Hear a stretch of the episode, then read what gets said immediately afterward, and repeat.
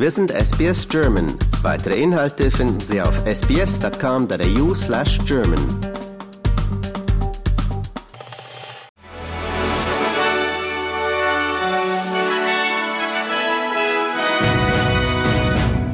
Sie hören den SBS German Newsflash an diesem Dienstag, den 22. August. Mein Name ist Wolfgang Müller. Gut zwölf Jahre nach einem Erdbeben mit anschließender Überflutung, bei der mehr als 15.000 Menschen getötet wurden, will Japan mit der umstrittenen Einleitung aufbereiteten Kühlwassers aus der Atomruine Fukushima ins Meer beginnen. Mit der Verklappung wolle man am Donnerstag beginnen, gab Ministerpräsident Kashida bekannt. Seine Regierung argumentiert, dass auf dem Gelände der Atomruine der Platz zur Lagerung des Kühlwassers ausgehe und dadurch die Stilllegungsarbeiten behindert würden. Die Ableitung des Wassers in den Pazifischen Ozean sei eine Angelegenheit, die nicht aufgeschoben werden kann, so der konservative Regierungschef. Japans Fischereiverbände sind entschieden dagegen. Auch in Ländern wie China gibt es Sorge und Kritik. In der Nähe von Moskau sind russischen Angaben zufolge erneut mutmaßliche ukrainische Drohnen abgeschossen worden. An den drei größten russischen Flughäfen in Moskau wurde in der Nacht daher vorübergehend der Start- und Landebetrieb eingestellt.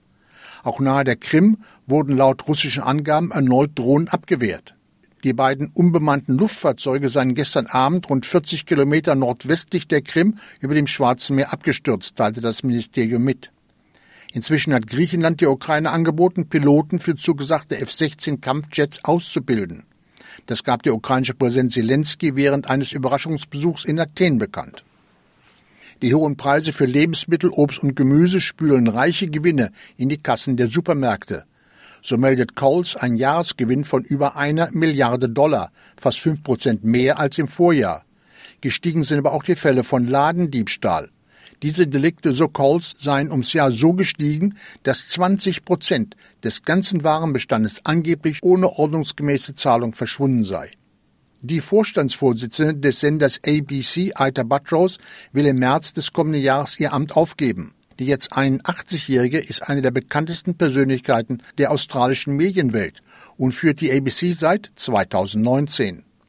Nach den verheerenden Bränden auf Maui im US-Staat Hawaii hat US-Präsident Joe Biden das Katastrophengebiet besucht. Der Präsident und First Lady Jill Biden flogen im Helikopter über die ausgebrannte Feuerzone, um sich aus der Luft ein Bild von der Zerstörung zu machen.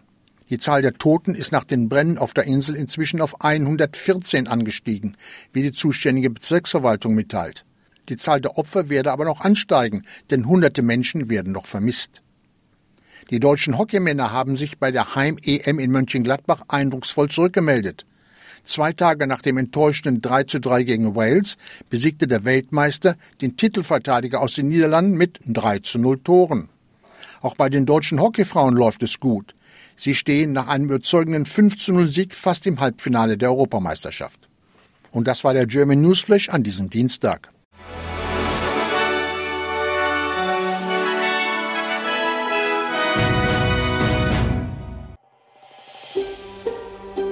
Lust auf weitere Interviews und Geschichten? Uns gibt's auf allen großen Podcast-Plattformen wie Apple, Google und Spotify.